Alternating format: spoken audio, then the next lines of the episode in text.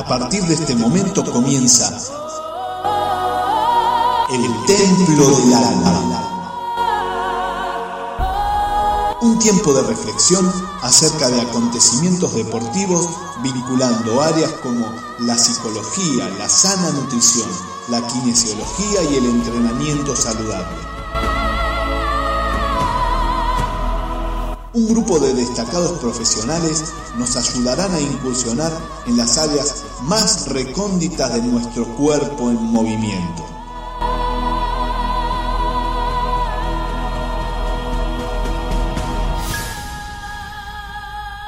Ahora sí, que comience la acción.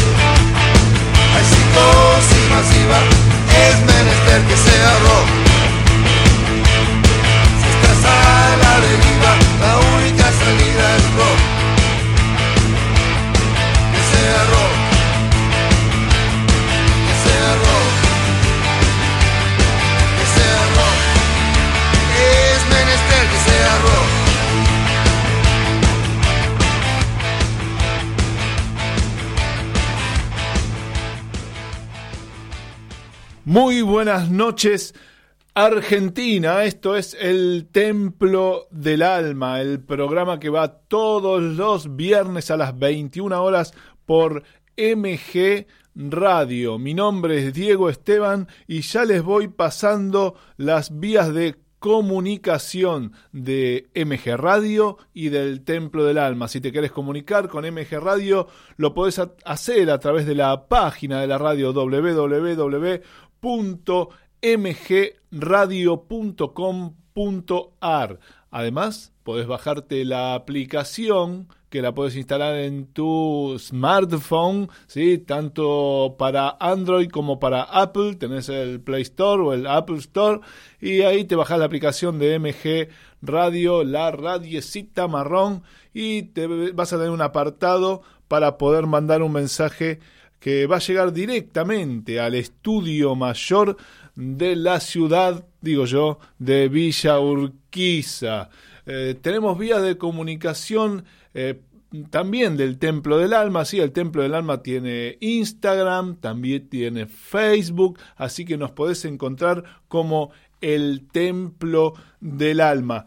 Eh, recordemos, atención, al final de este programa tengo aquí una bolsita con muchos numeritos, que es, la gente que se ha anotado para el sorteo de Dulcemente Así. Así que justamente vamos a estar haciendo el sorteo en el último tramo del programa. Espero tener tiempo, así que si están esperando eh, este sorteo para poder comer algo dulce para esta noche, les aconsejo que eh, vayan pidiendo por otro lado, pero para la semana que viene seguramente alguien va a ser beneficiado con el sorteo de dulcemente así. Dicho esto, nos vamos rápidamente a la introducción porque nos metemos con el béisbol.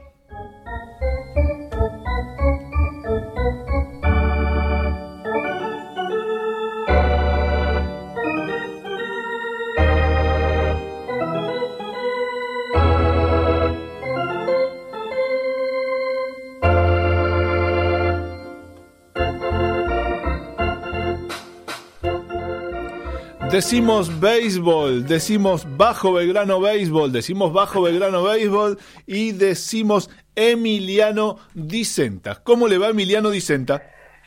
¿Cómo andas, Diego? ¿Cómo anda toda la gente de la radio? Bien, che, bien, qué gusto saludarte. Y bueno, y te saludamos eh, ya la segunda, tercera semana, segunda o tercera semana de competencia. La, tercera, la tercera semana que, que, estamos en el aire junto a ustedes. Muy bien, tercera semana, pero de competencia es la segunda, ¿no? ¿O yo estoy mal?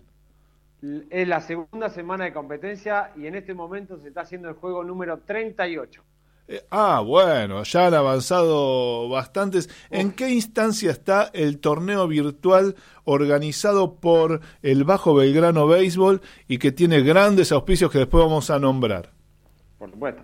Estamos eh, llegando a la mitad de la temporada, digamos, a la mitad del torneo entre todos los participantes.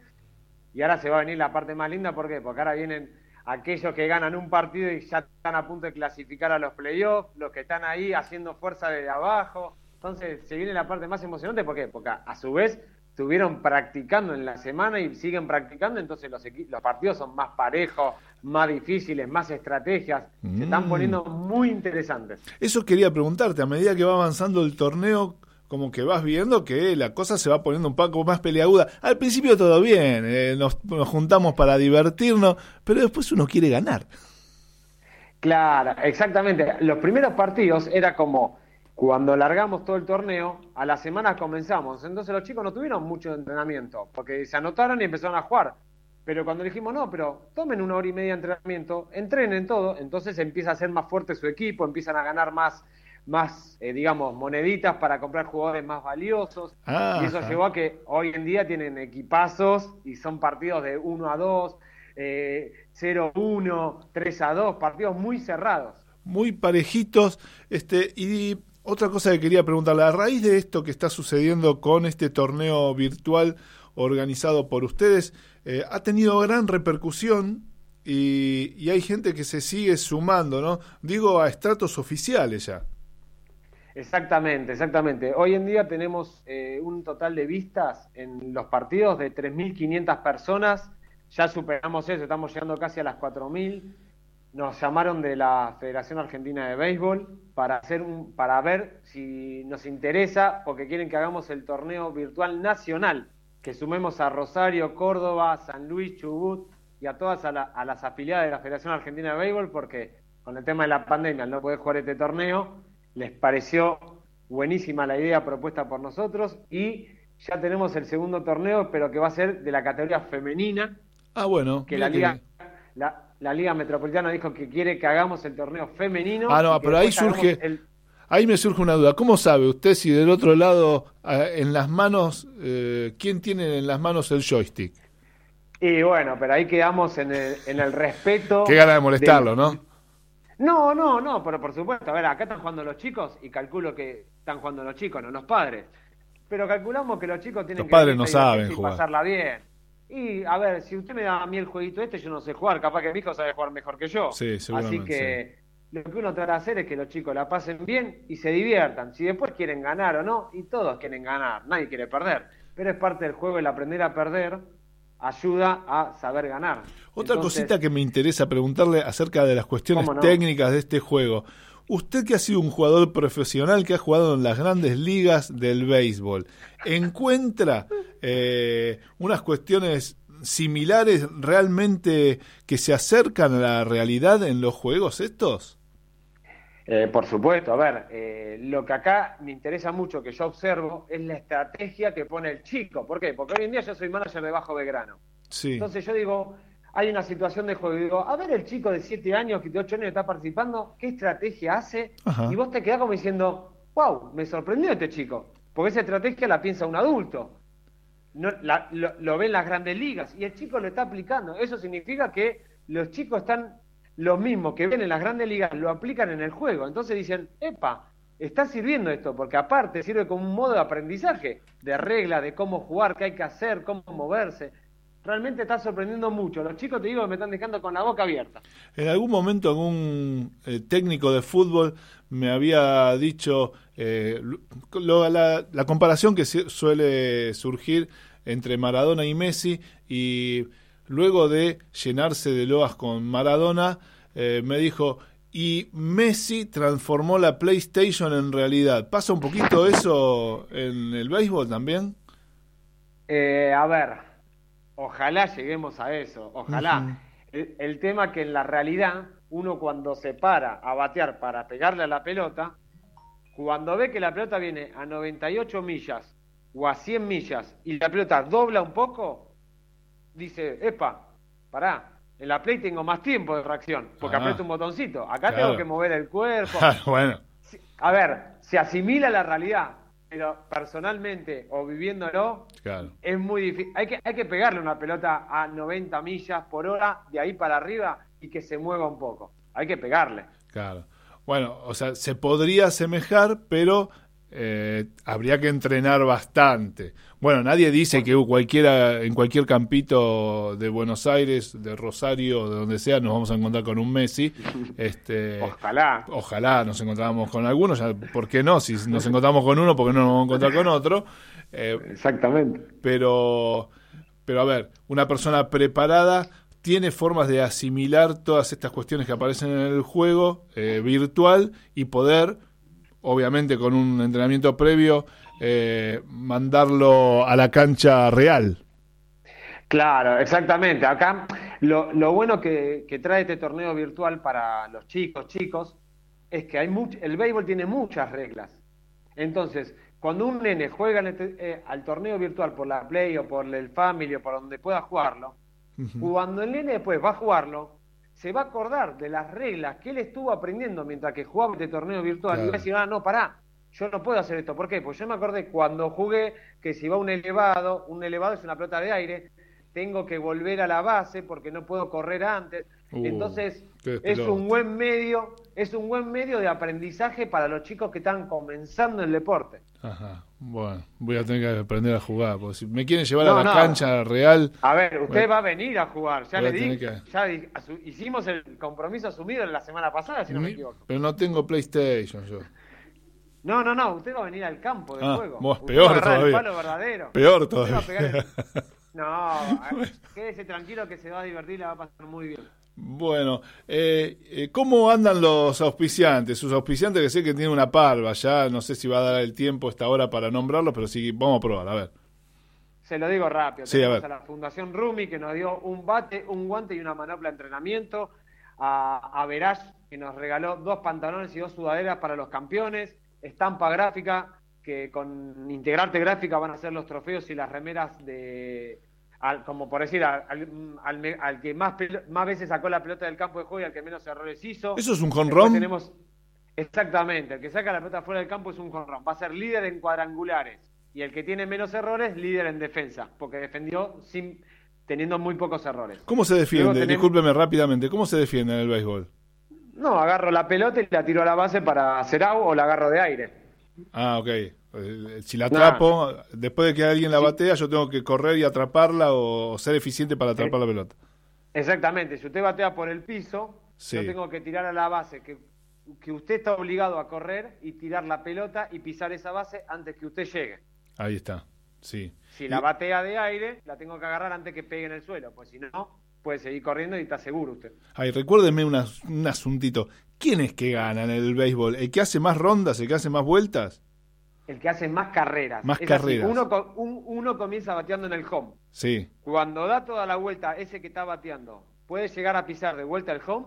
Sí. Ahí es una carrera. Ah, bueno, pero es toda una vuelta, son cuatro puntas. Exactamente, tiene que dar toda la vuelta. No significa que la vuelta, yo tengo que dar toda la vuelta. Toda la vuelta al diamante. Exactamente. Vamos tengo todavía. tengo que llegar a primera, luego después a segunda, después a tercera y pisar el home. Una vez que piso el home, ahí tengo la primera carrera para mi equipo. Había un personaje de una película protagonizada por Robert Redford. Eh, el este, mejor. ¿eh? El de la... en la película se llama El Mejor. No, yo me acordé de otra. me acordé de una, no, me acuerdo de una donde él es un prisionero y uno de los amigos que terminan matándolo lo llaman primera base. No sé por qué le decían primera base, pero sé que tenía algo que ver con el béisbol. Sí, porque capaz que era zurdo y muy grandote. Casi siempre las primeras bases son zurdos agarran con la mano derecha, y, eh, con la mano derecha y tiran con la mano izquierda, y son grandes. Capaz que era porque sea muy grandote. ¿Cuál es la que usted me dijo? ¿El mejor? No, el mejor es la que Robert Refo bate y rompe todas las luces del estadio y él da la vuelta haciendo el jonrón. La voy a ver, a ver si aprendo algo.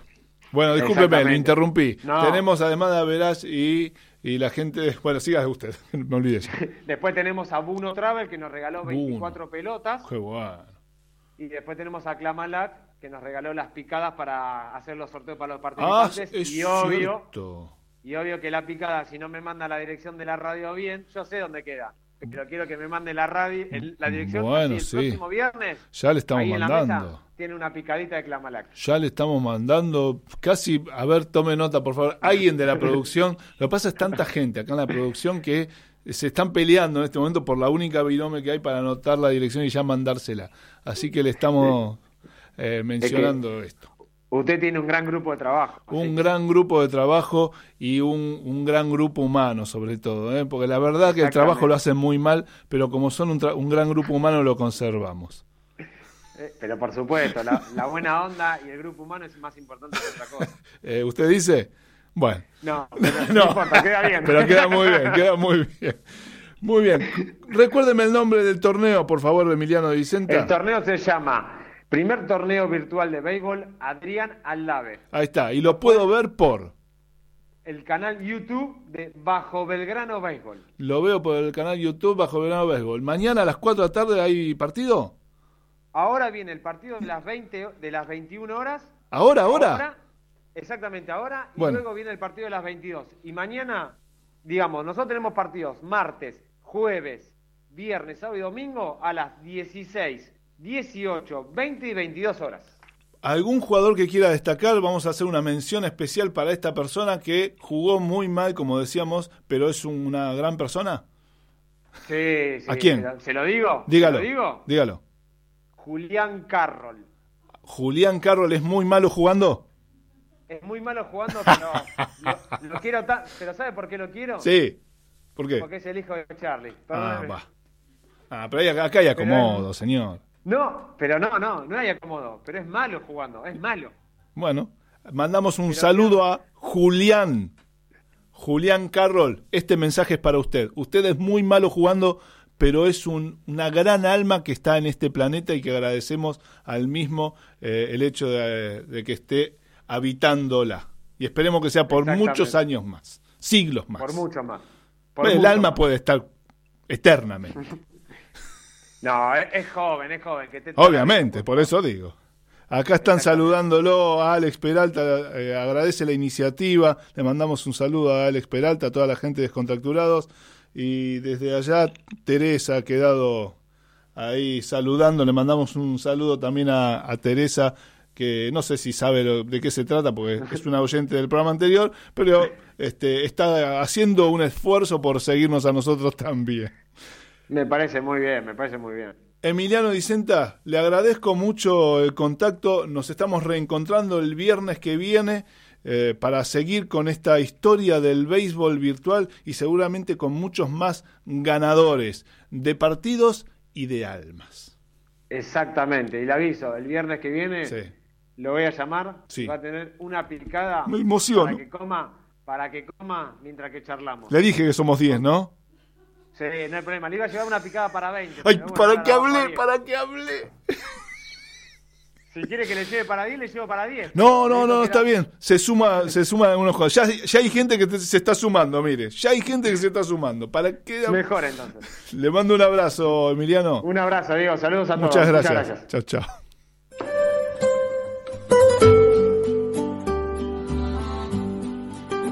Venía a conocer la auténtica cocina italiana, la Madonina, especialidades en pastas. La Madonina, 11 de septiembre 4540, Núñez, a una cuadra de Avenida Libertador. La Madonina. Ahora, takeaway y delivery. Mandanos un WhatsApp al 15 39 53 3354. La Madonina.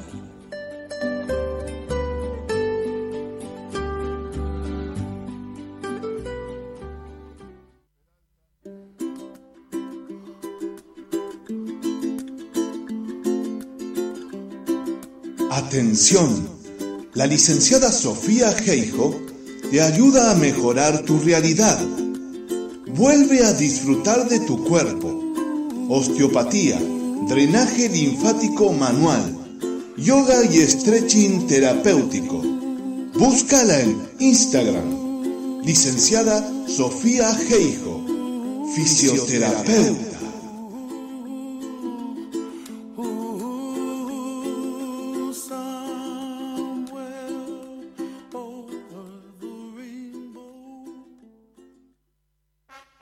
El Círculo de Entrenadores Personales te ofrece un plan a tu medida. Entrenamiento para la salud y para deportistas de alta competencia. Comunicate en nuestra página en Facebook, Círculo de Entrenadores, arroba Professional Trainer, Círculo de Entrenadores Personales y viví mejor.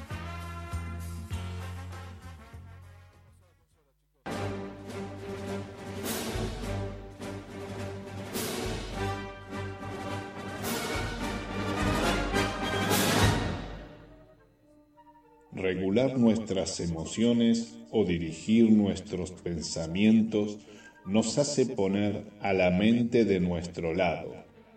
Fuerza mental te ayuda a descubrir estrategias para acercarte a tus metas.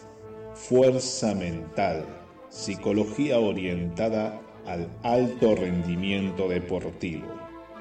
Encontranos a través de nuestro Facebook Fuerza mental.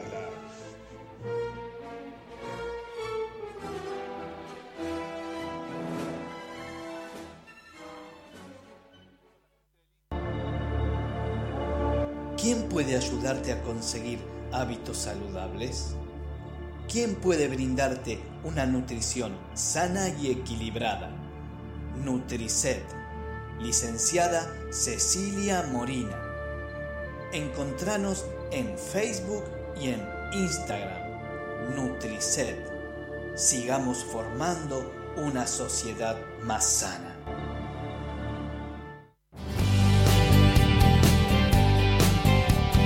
Seguí escuchando a los templarios de El Templo del Alma.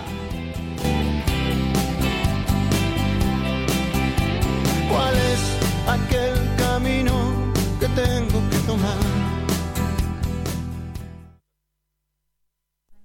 Muy bien, seguimos con el Templo del Alma del segundo bloque y estamos como siempre con parte de esta asociación ilícita y uno de ellos es el licenciado, bueno, discúlpeme, es un chiste, no se ponga así, el licenciado Pablo Blanco, nuestro psicólogo deportivo de cabecera. ¿Cómo le va, Pablo? ¿Cómo va, Diego? Bien, todo bien. Bien, se lo ve muy bien, ¿eh? Se lo ve muy bien hoy. Sí, sí, sí. No sé si porque hay más intelectual, ¿vio? Hasta con... Ah, es por eso, se, se calzó las gafas. Será por los anteojos. Le queda muy bien, ¿eh? Sí, sí, sí. Me las voy a poner yo.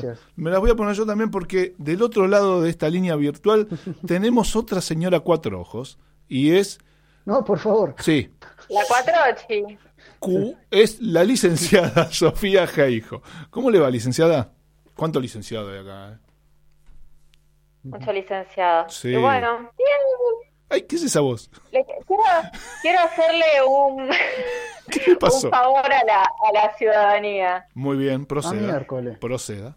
Y, les, quiero, les quiero avisar que las grúas están trabajando 24-7. ¡Apa! Que ah, no. Efectivas. Volvió a la normalidad todo el asunto del estacionar en la calle. Sí. Así que tengan cuidado. tema. Si había algo que no deseábamos si había algo que no deseamos, si había algo que, no deseamos, que volviera a la normalidad, era el funcionamiento de las grúas. Y lamentablemente. Era lo único que no tenía que volver. Claro. Y lamentablemente. calor, sí, ya lo veo. Eh, lamentablemente. El ingeniero, el ingeniero Bombita. ¿Se acuerda del ingeniero Bombita? Sí, el ingeniero Bombita. habría que hacerle un monumento. Este, así que bueno. Estuvo, estuvo presente. Cumplimos en avisar. La Bombita. ¿Ah, sí? Sí. Bueno, después nos cuenta por línea privada. Este, sabe que hemos tenido, hemos tenido acá un, un hallazgo, un par de un, par de audios de hallazgo de los últimos programas y quería que prestaran atención. El primero de los audios es la profesora Marcela Aragona que nos explicaba un poquito acerca de su método de convencer a las personas que tiene de alumnos eh, que antes eran alumnos en las clases eh, de salón y ahora son alumnos en sus clases de Instagram y nos explicaba un poco la forma que tiene para convencerlos. Yo este audio lo, eh, lo nombré La dictadura de Marcela. A ver, por favor. Eh, yo, yo, le dije, lo que yo quiero es que ustedes sigan entrenando como venían entrenando. Yo voy a poner un Instagram privado donde va a ser entrar al gimnasio virtual. Vos no podés, porque estás en tu casa, irte a colgar la ropa, bajar, poner el pollo en el horno, volver, me siento a tomar unos mates, hago unos abdominales, vuelvo. No, porque así no te sirve. Entonces, digo, yo lo que quiero es que ustedes a las 7 cuando yo me conecte y les aparece el vivo, entran al gimnasio. Si te tocan el timbre, lo lamento, no estás, es tu hora de gimnasio. Cuando vos estás en el gimnasio, no salís a, no sé, a hacer cualquier cosa. Como mucho vas al baño y volvés. Bueno, esto es lo mismo. Se puso dura la, la profesora Marcela Cáceres. Ah, le pregunta al licenciado Pablo, perdón, Marcela Aragona. Tengo dos compañeras que se Marcela. Le mandamos un saludo también a Marcela Cáceres, que este domingo va a estar dando clases justamente virtuales. Este, y la, profesora Marcela Aragona se puso durísima con sus alumnos. Eh, ¿Usted aconseja a Pablo Blanco eh, ser así tan duro con los alumnos para que mantengan la rutina de, dar las clases, de, tomar las clases? Sí, mire, mire, si usted me permite voy a introducir un concepto. Introduzca. Mejor voy a introducir cinco. Epa. Ya me dolió. me está doliendo la introducción, sí. No, a ver. Cuando uno quiere trabajar el compromiso, eh, el punto fundamental es tener en claro los objetivos. Eh, hay algo que se llaman los bienes de intercambio lo quiero desarrollar muy brevemente. Sí, señor. Si usted me permite.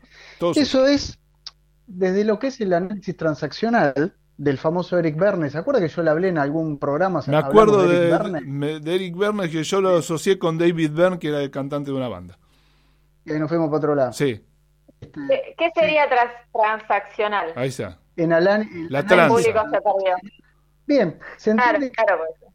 Bien, muy, muy buena su pregunta. Este, entre las personas, él lo entiende que hay transacciones en el sentido de estímulos comunicacionales. Y de ahí empieza a analizar, la teoría es bastante extensa, pero vamos a hacer un recorte. Y en el tema del análisis transaccional, en un congreso en el año 1971, se habló de los bienes de intercambio. Se los voy a enumerar. El tiempo, el afecto, el reconocimiento, la información útil y los bienes materiales. Entonces, ¿qué pasa? Cuando uno quiere plantear objetivos, es lógico que empiece a, delinear estas cosas que uno va a intercambiar con el otro. Yo creo que la profe muy bien a lo que apunta es, por un lado, es el tema del tiempo, que vamos a intercambiar en una clase virtual. Sí. El tema del reconocimiento, ¿no? Hay, un, hay muchas de estas cuestiones, la información que uno transmite a través de las clases. Eh, entonces, me parece que es una forma de empezar a delinear ciertos objetivos y la gente va a ver en qué punto se compromete. Porque si no hay compromiso, la verdad que no se va a sostener. Y evidentemente, también me parece que hay una cuestión de liderazgo que tiene Marcela que la hace atrayente a, este tipo de formatos, ¿no? Porque es, algo que nosotros hablamos eh, en esa vuelta, ¿no? En ese programa, de que mm, como a algunos profes le funciona y son exitosos y otros no. Entonces, me parece que hay un poco de esto, de en principio plantear, bueno, yo para ustedes voy a estar disponible, voy a intercambiar, ¿no? Este tiempo, este conocimiento, em, esta información que es útil en el caso para ustedes, eh, lo que es la salud, ¿no? El ejercicio físico. Y después algo que es fundamental cuando hablamos de reconocimiento es calificar al otro, ¿no? Yo creo que Marcela apela mucho a esto de calificar al otro, estimular a, los alumnos a través de la pantalla, y eso hace que uno se sienta a gusto, ¿no? Y quiera seguir en las clases. Ahí está. Me parece que viene un poco por ahí. ¿no? Eh, tomo un, un breve concepto que usted acaba de, enumerar y le pregunto, mm. eh, ¿puede pasar que esta firmeza que tiene Marcela para decir cuáles son las pautas para que se, eh, se haga su clase a través de Instagram, a ella le funcione y a mí no me funcione? Digo porque lo dijo bastante enfáticamente. Sí, sí, sí. Sí, lo dijo muy convencida y yo creo que va, va por el lado de, mm, bueno, de la personalidad de cada uno y del estilo de liderazgo hay, hay líderes que son más, este, a ver, podemos decirle autoritarios o más firmes en lo que transmiten, y eso a esa persona por ahí le, es necesario en ese momento para poder activar. Por el otro lado, va a haber algún líder más carismático o que recuerda otro tipo de, característica que yo no sé si va a ser útil o no en ese momento. Este, me parece que pasa por ahí, ¿no? La diferencia. Y y algo que hacía muy bien ella era esto de ofrecer diferentes elementos, de adaptar, eh, que uno se sienta a gusto, ¿no? que uno pueda adaptar lo que tiene alrededor para poder hacer una clase y que correr el foco de la excusa es el otro punto. La excusa en que no tengo, no sé, una colchoneta, no tengo un piso de goma, no tengo una, una bolsa para, para practicar, esa excusa, correrla y enfocarme en lo que realmente quiero hacer, que es la actividad física. ¿no? Me parece que en ese punto ella es como que a la gente no le da mucho margen de excusa. Sí, ya veo, no, le da mucho margen.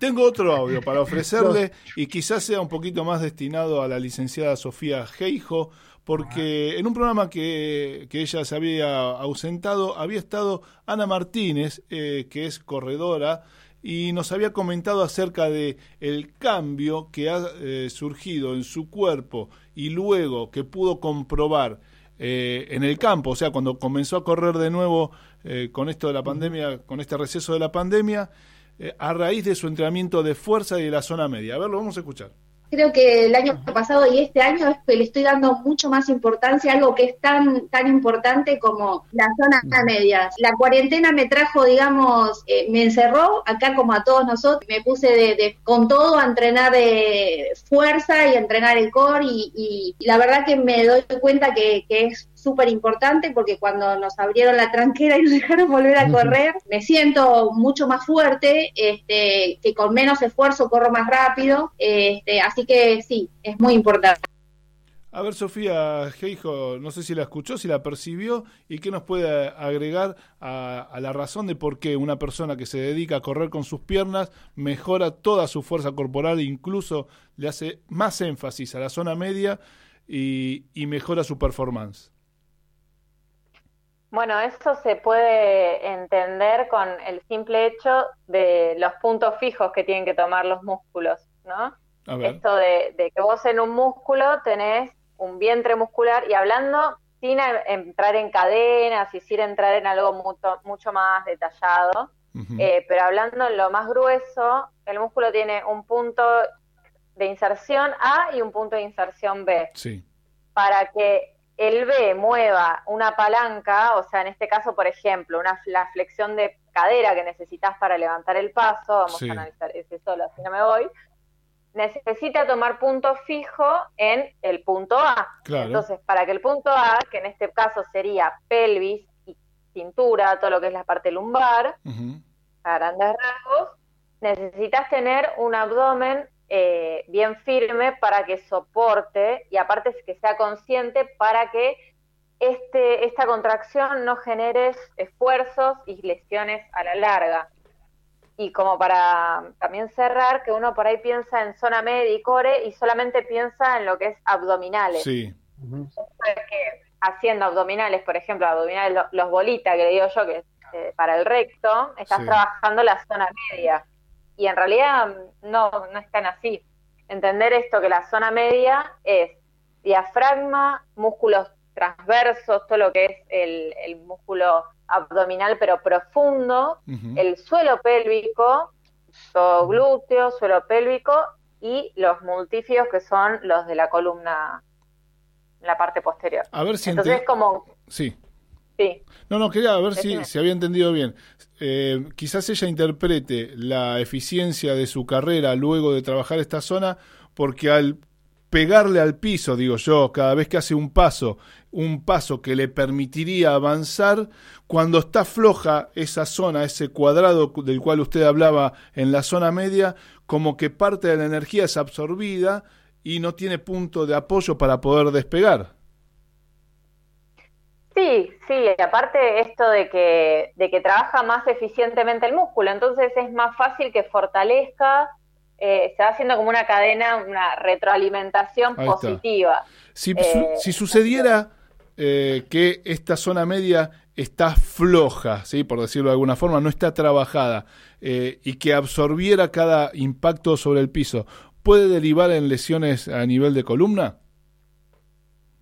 Sí, sí, seguramente porque una de las funciones que hace eh, este, este transverso, bueno, toda la, zona media, es sostener las vísceras, ¿no? Más allá de, todo esto, está sosteniendo las vísceras, sí.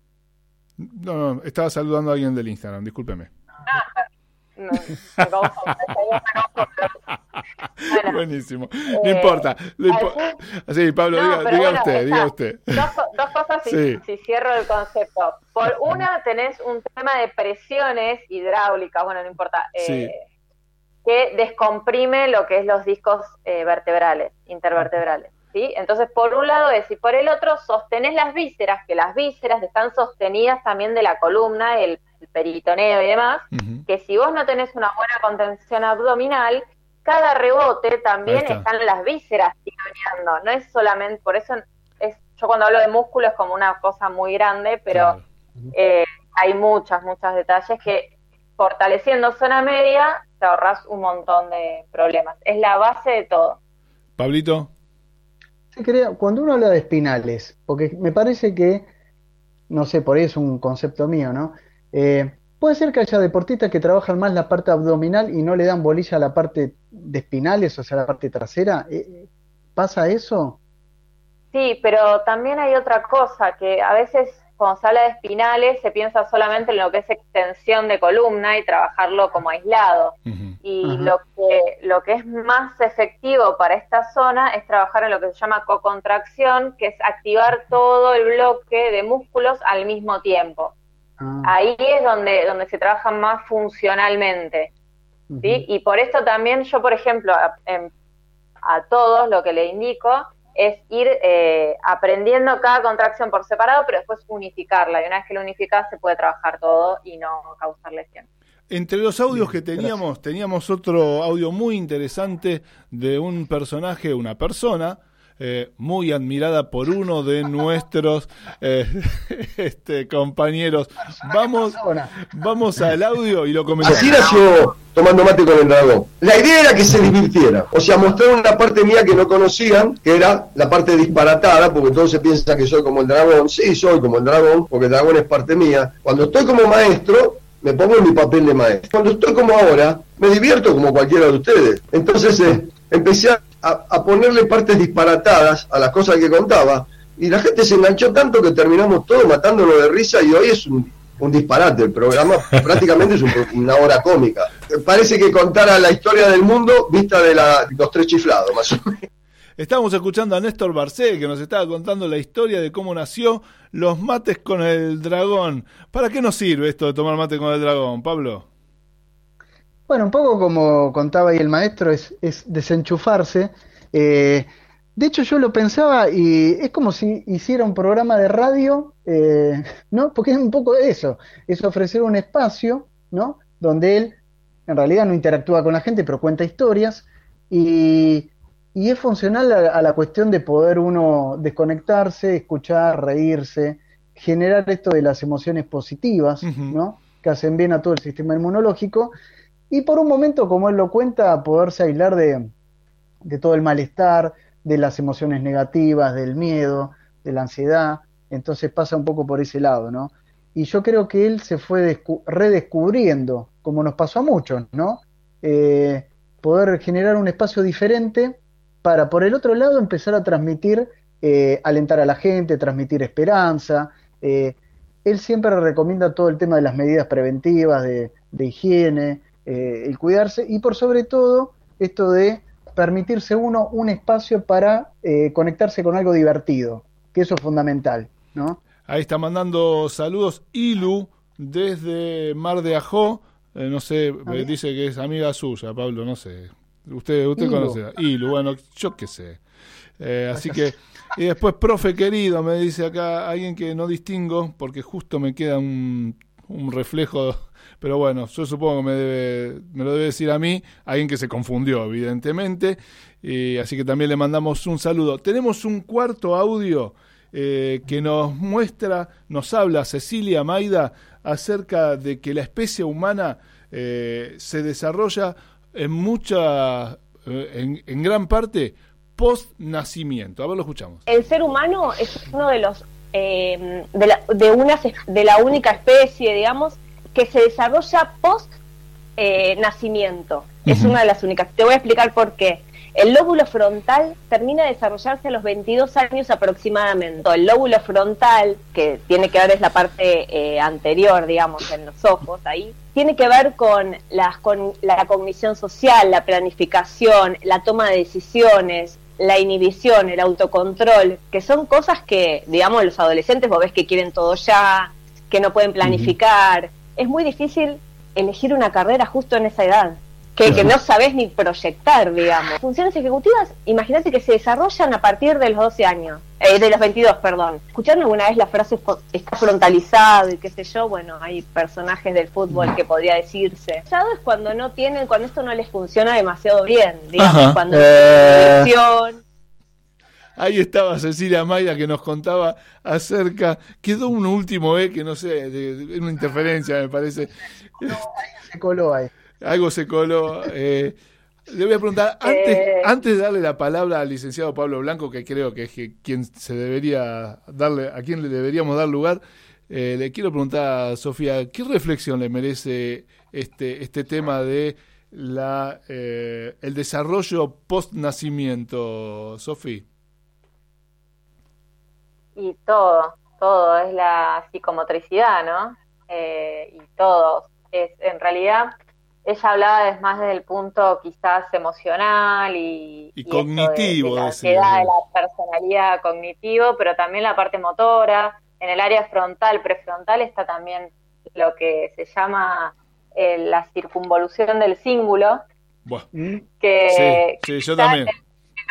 No sé si se acuerda del homúnculo, que es una representación de todo el cuerpo en, en la parte frontal de, del cerebro, en una de las, de las fisuras justamente, que está representando todo el cuerpo, la, la, parte del cerebro que se ocupa de cada parte del cuerpo, que dato de color, la mano es lo más grande de ese, de ese dibujo. Eh, pero bueno, esto que también lo que es la personalidad y todo se desarrolla en ese sector y es obvio que, se va a desarrollar durante los años, no, no nacemos con, con personalidad. Ahí, Pablo, Sí, Pablo, por favor, desarrolle el tema de, de, esto del, del, lóbulo frontal que, nos mencionaba Maida.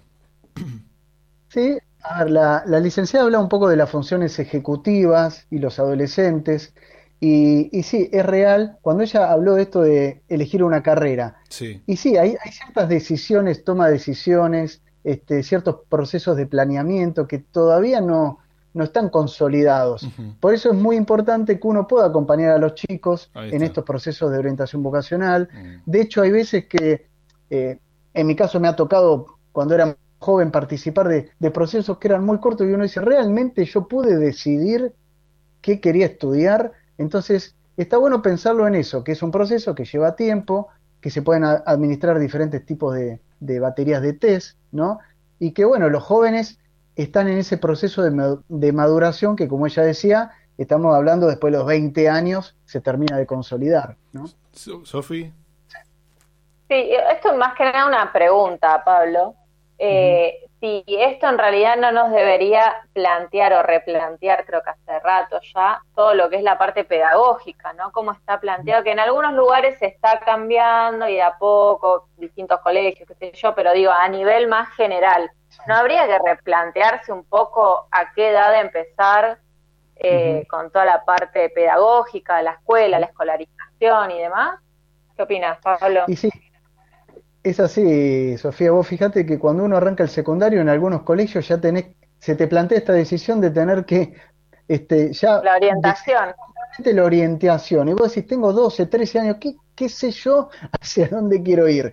Pero eh, por eso es fundamental que puedan haber gabinetes viste, psicopedagógicos o equipos de orientación escolar en los colegios que puedan ayudar a esto.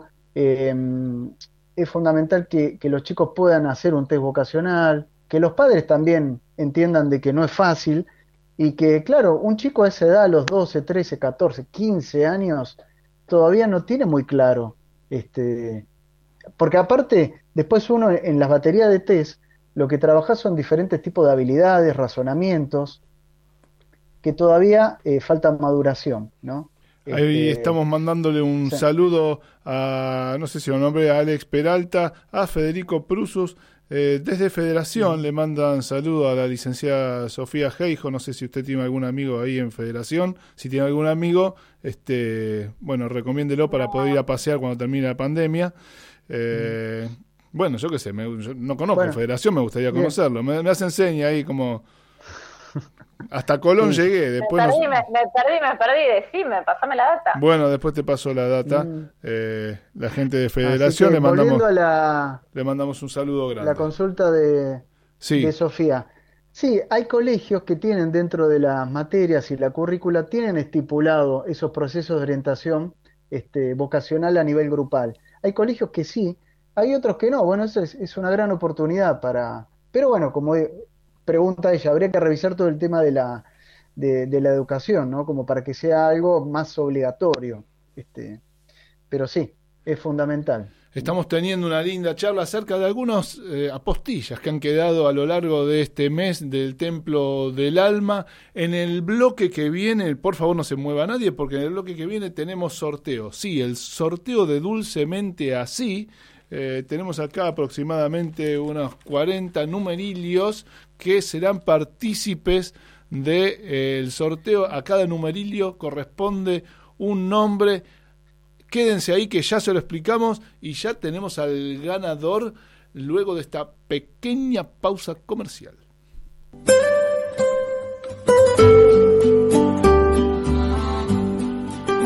Venía a conocer la auténtica cocina italiana, la Madonina, especialidades en pastas la Madonina, 11 de septiembre 4540, Núñez, a una cuadra de Avenida Libertador. La Madonina. Ahora, takeaway y delivery. Mándanos un WhatsApp al 15 39 53 33 54. La Madonina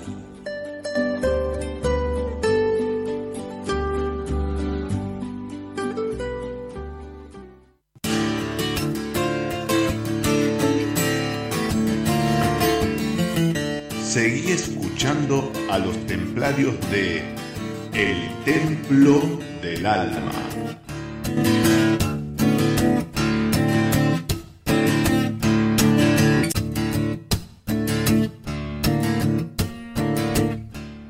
Muy bien, desde Cachemir estamos aquí ahora en Villa Urquiza para tener el momento la caballería. Llegó la caballería, sí, señor.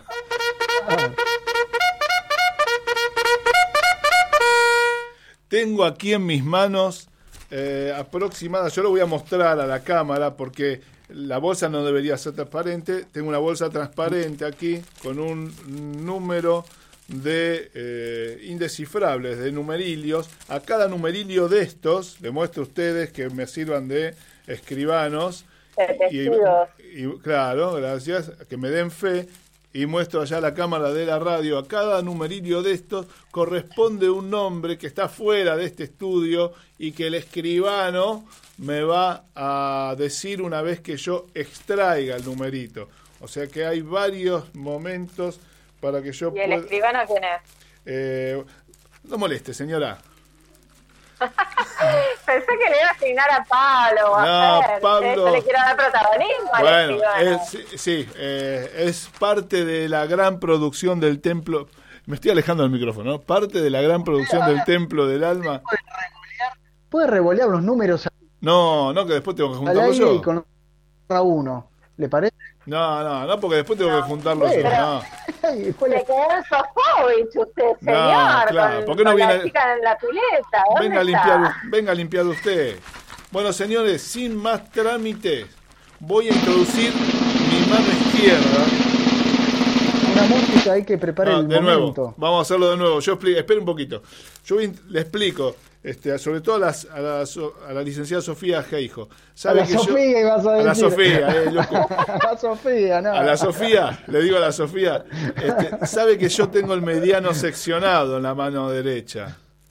Y como tengo, tengo el mediano seccionado, meto la mano acá y si no agarro con los otros dedos, con estos tres, no, siento nada. Así que para, puedo agarrar cuatro o cinco números.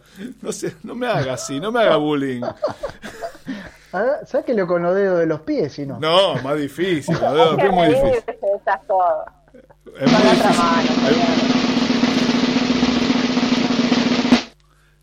No, todavía no saqué ninguno.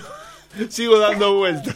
Sigo, me, sigo. Me suspenso. Claro, me pone suspenso, pero todavía.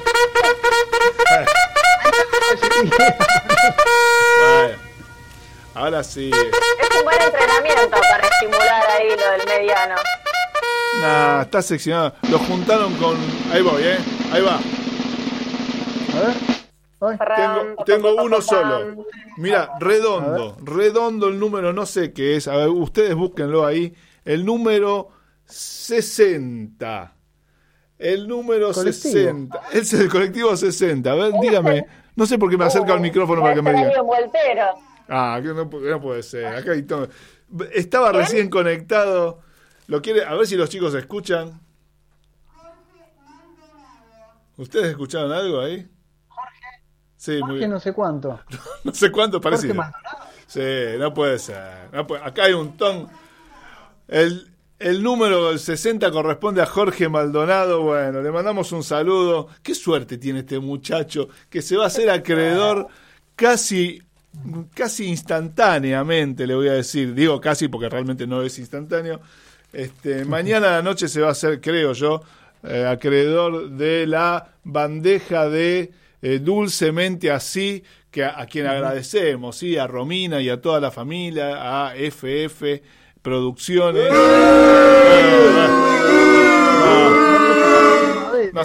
es, la hinchada, la hinchada de los otros 59 que, que estaba presente y justo la de Maldonado no, no se acercó. Eh, así que bueno, el abucheo muy feo. Eh, ha ganado Jorge Maldonado la... bueno, no se me ponga. Ha ganado Jorge Maldonado la bandeja de Dulcemente Así. Ahora, va a convidar, tiene, es como que tiene que dejar algo, ¿no? Yo, eh, yo espero, no sé, yo espero que la gente de Dulcemente Así se apiade de la producción de este programa y que nos deje algo aparte a nosotros. No sé si escuchaban. El... Claro, y a los otros. No, a los 59 no va a poder, es demasiado.